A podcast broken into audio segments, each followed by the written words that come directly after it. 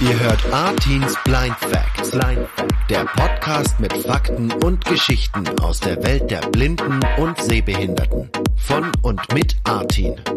Folgt uns auf artinsblindfacts.de. Ihr Lieben, schön, dass ihr dabei seid zu einer neuen Folge Artins Blind Facts, Episode 69. Ich bin Artin und bei mir ist heute Laura mit dabei. Schön, dass du da bist. Hallo Artin, schön, dass ich dabei sein darf. Wie geht's heute? Ja, mir geht's ganz gut. Ich bin jetzt ein bisschen durchgeschwitzt, weil ich mit dem Fahrrad hergefahren bin. Bisschen nass geschwitzt, aber ich fühle mich sonst eigentlich echt gut. Und du? Ja, also erstmal Kompliment und dass du was für die Umwelt machst, ist ja super. Mir geht's, äh, ja, mir geht's eigentlich auch ganz gut soweit. Ähm, hab gerade was Leckeres gegessen und bin jetzt gestärkt für diesen Podcast. ja. Cool. Wie hast du gestern geschlafen? Von gestern auf heute? Äh, wie ich gestern eigentlich sehr gut. Hast du gut geschlafen? Hast du was geträumt? Ich habe tatsächlich was geträumt. Weil Aber ich habe mich nämlich gefragt, wie das ist, wenn du was träumst. Weil wenn ich was träume, dann stelle ich mir das halt vor, vor meinem ja. Auge, wie ich die Sachen sehe. Also ich sehe da quasi Bilder vor mir. Und du als nicht sehender Mensch, frage ich mich, wie träumst du eigentlich? Also was, was siehst du oder Fühlst du das eher oder wie ja. träumst du? Wie nehme ich Träume wahr? Also so wie ich jetzt hier sitze und vor dem Mikro sitze und spreche, so nehme ich quasi auch die Umgebung im Traum wahr. Also mhm. ich äh, versetze mich quasi in die Situation rein, die im Traum eben in Wahrheit ist und anstatt das alles zu sehen, höre ich das alles und nehme das einfach so wahr, wie als wäre ich in der Realität. So funktioniert das mit dem Traum. Also quasi so ein Nachempfinden von Empfindungen, die du sonst im Alltag hast. Genau, nur, genau. Nur, dass die quasi in deinem Traum projiziert sind, sozusagen dann.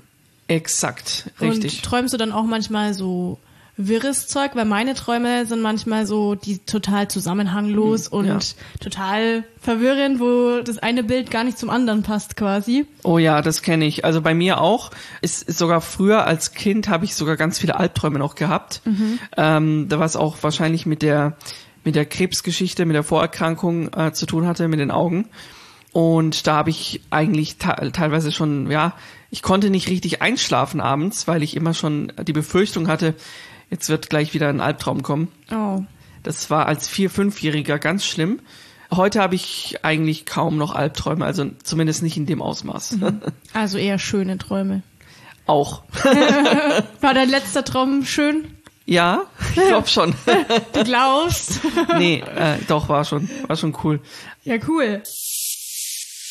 Und ähm, ich habe mich auch gefragt, zum Beispiel, wenn wir irgendwie unterwegs sind miteinander draußen und durch die Gegend laufen, durch eine Stadt oder durch die Natur oder sowas, frage ich mich immer, also ich bin gern so ein Mensch, der Dinge beschreibt. Zum Beispiel, wir sind jetzt gerade auf einer Straße und rechts sind Bäume und die Sonne scheint und es sind Wolken und ich beschreibe einfach gern die Dinge, weil ich das Gefühl habe, dich dann irgendwie besser daran teilhaben zu lassen. Dann mhm. frage ich mich aber, ist, willst du das überhaupt oder bringt es dir überhaupt irgendwas, wenn man die Dinge beschreibt, die man sieht? Oder denkst du dir eigentlich so, eigentlich muss ich das gar nicht wissen, weil ich höre ja die Dinge oder ich nehme die anders wahr? Ja, also größtenteils würde ich sagen, ähm, man braucht es mir nicht alles im Detail zu beschreiben. Genau, mhm. weil ähm, wie du schon sagtest, ich nehme die Umgebung trotzdem auf meine Art und Weise wahr und äh, alles, was noch zusätzlich beschrieben wird, ist manchmal, nicht immer, aber oft überflüssig okay. für mich. Genau, weil ich dadurch dann auch ähm, quasi, es klingt komisch, aber ich bin dann abgelenkt und muss mich dann auf die Kon äh, Person konzentrieren, mit der ich gerade spreche. Mhm. Und man führt ja dann irgendwie quasi wie so ein, wie so ein Talk einfach dann, mhm. so ein Gespräch. Und ähm, ja, es ist auch ganz schön, aber es muss nicht immer beschrieben werden, alles. Okay, bist du dann aber auch so, dass wenn jetzt jemand die Dinge irgendwie total beschreibt und du das eher empfindest als zu viel oder gerade ein bisschen überfordern, sagst du das dann auch oder lässt du es einfach über dich hergehen? Also ich bin da sehr, sehr, sehr höflich und mhm. deswegen sage ich meistens dann nichts. Okay, ähm, dann aber, jetzt der Auftrag an dich. Genau. Sollten genau. wir irgendwo sein und ich laber zu viel, dann sagt das nächste Mal einfach Laura. Nett von dir, dass du mir alles beschreiben willst, aber Ja. es bringt mir gerade wirklich gar nichts. Da hast du recht, ja. Ja. Das ähm, sollte ich, da sollte ich noch offener werden, ja. Ja. Genau. Ja, aber gut, ich finde es jetzt auch kein Drama, wenn man mir das erklärt. Ich meine, es ist ja gut gemeint, das ist mir schon bewusst. Ja, natürlich. Es ist Genau. natürlich höflicher, da nichts zu sagen, aber ich finde immer, man könnte die Zeit dann halt auch anders nutzen, statt mit überflüssigen Informationen. Das ist natürlich auch wieder richtig.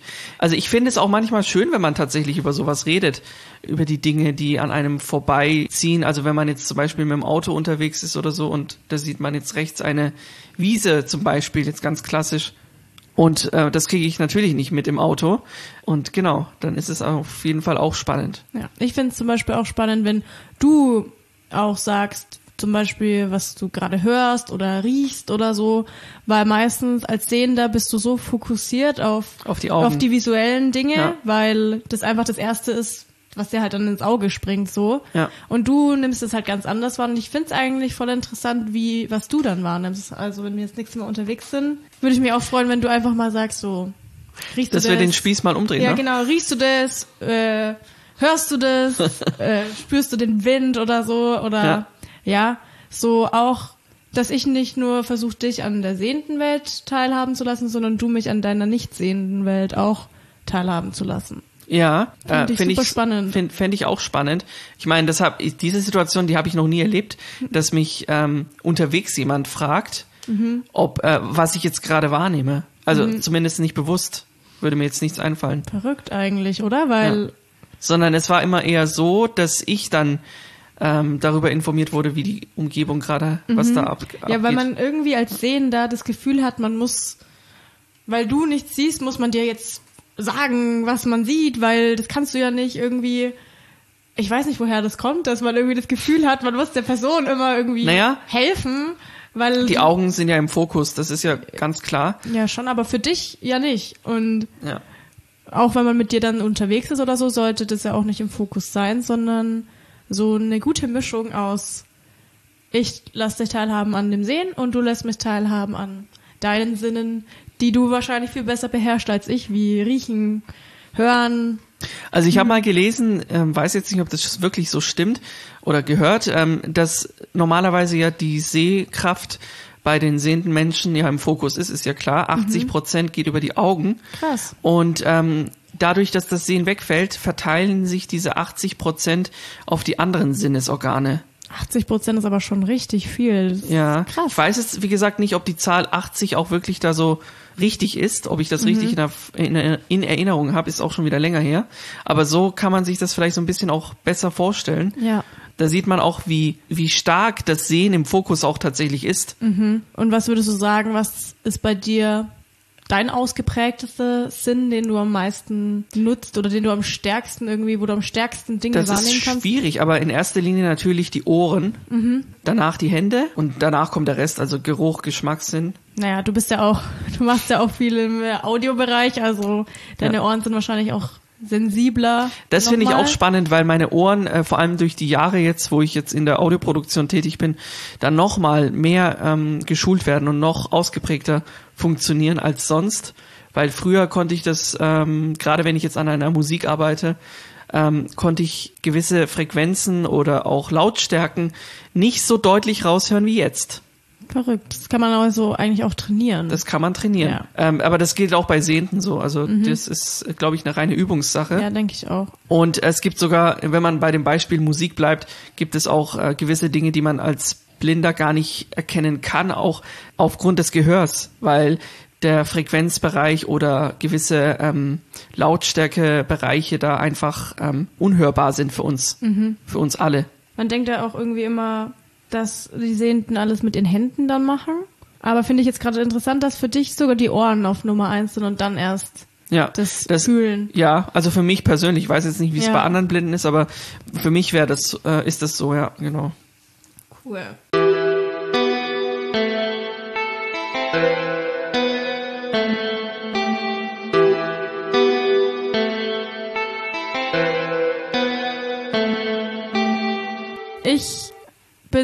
Ganz oft in so einem Zwiespalt von helfen, nicht helfen, Hilfe zu Selbsthilfe, irgendwie so.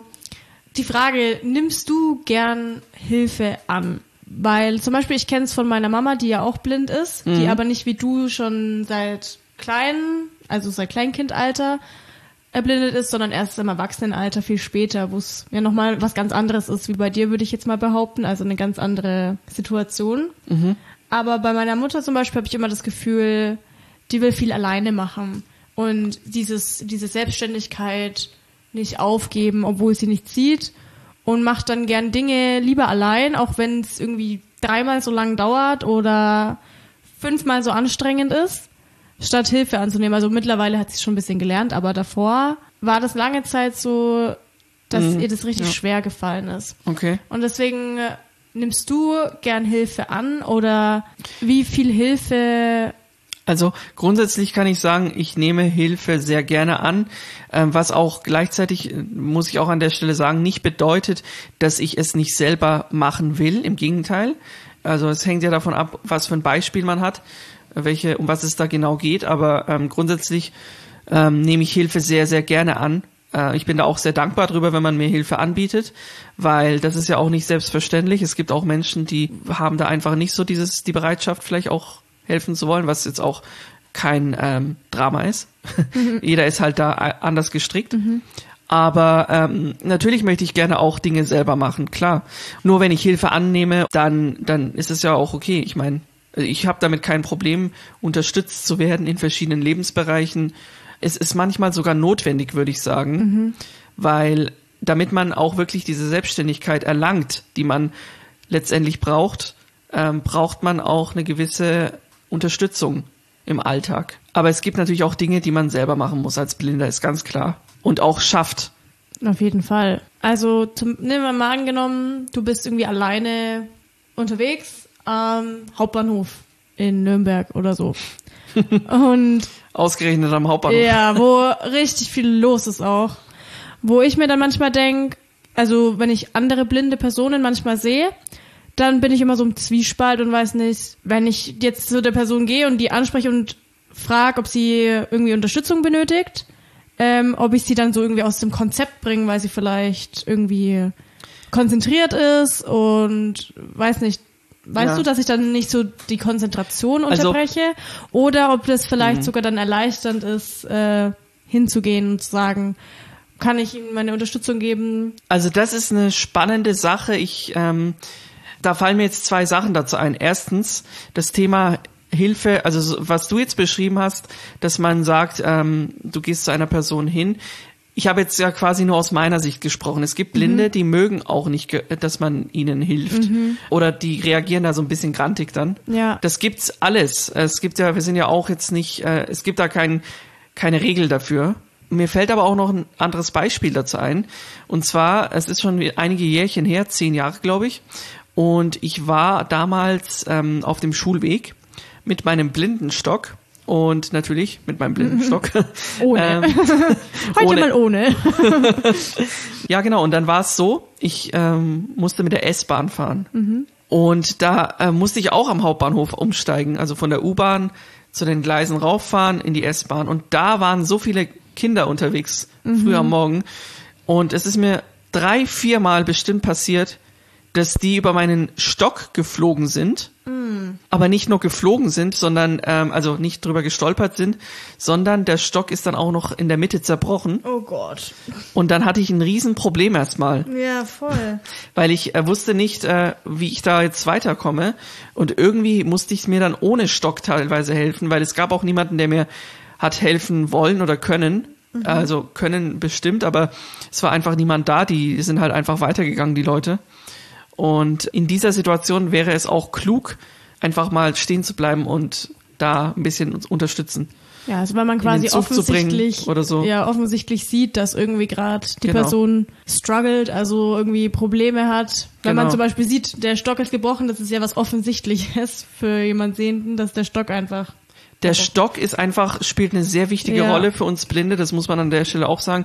Für alle, die jetzt ähm, keinen blinden Führhund haben, weil der Stock einfach, ähm, ja, er dient als Orientierung, er dient als ähm, Sicherheit im Umgang äh, außerhalb der Wohnung, also sobald ich außerhalb der Wohnung bin, ich könnte mir nicht vorstellen, ohne einen Stock irgendwo hinzugehen. Das, ja, das merkt man auch, wenn wir so. irgendwo hingehen, dann ist auch immer, ich merke immer, wenn der Stock gerade nicht da ist bei dir, ja. dass du dann automatisch auch bisschen unruhiger wirst. Ja, äh, genau, oder halt ein bisschen unsicherer. Da gibt's auch bestimmt andere Stories dazu. Ähm, für mich ist der Stock enorm wichtig.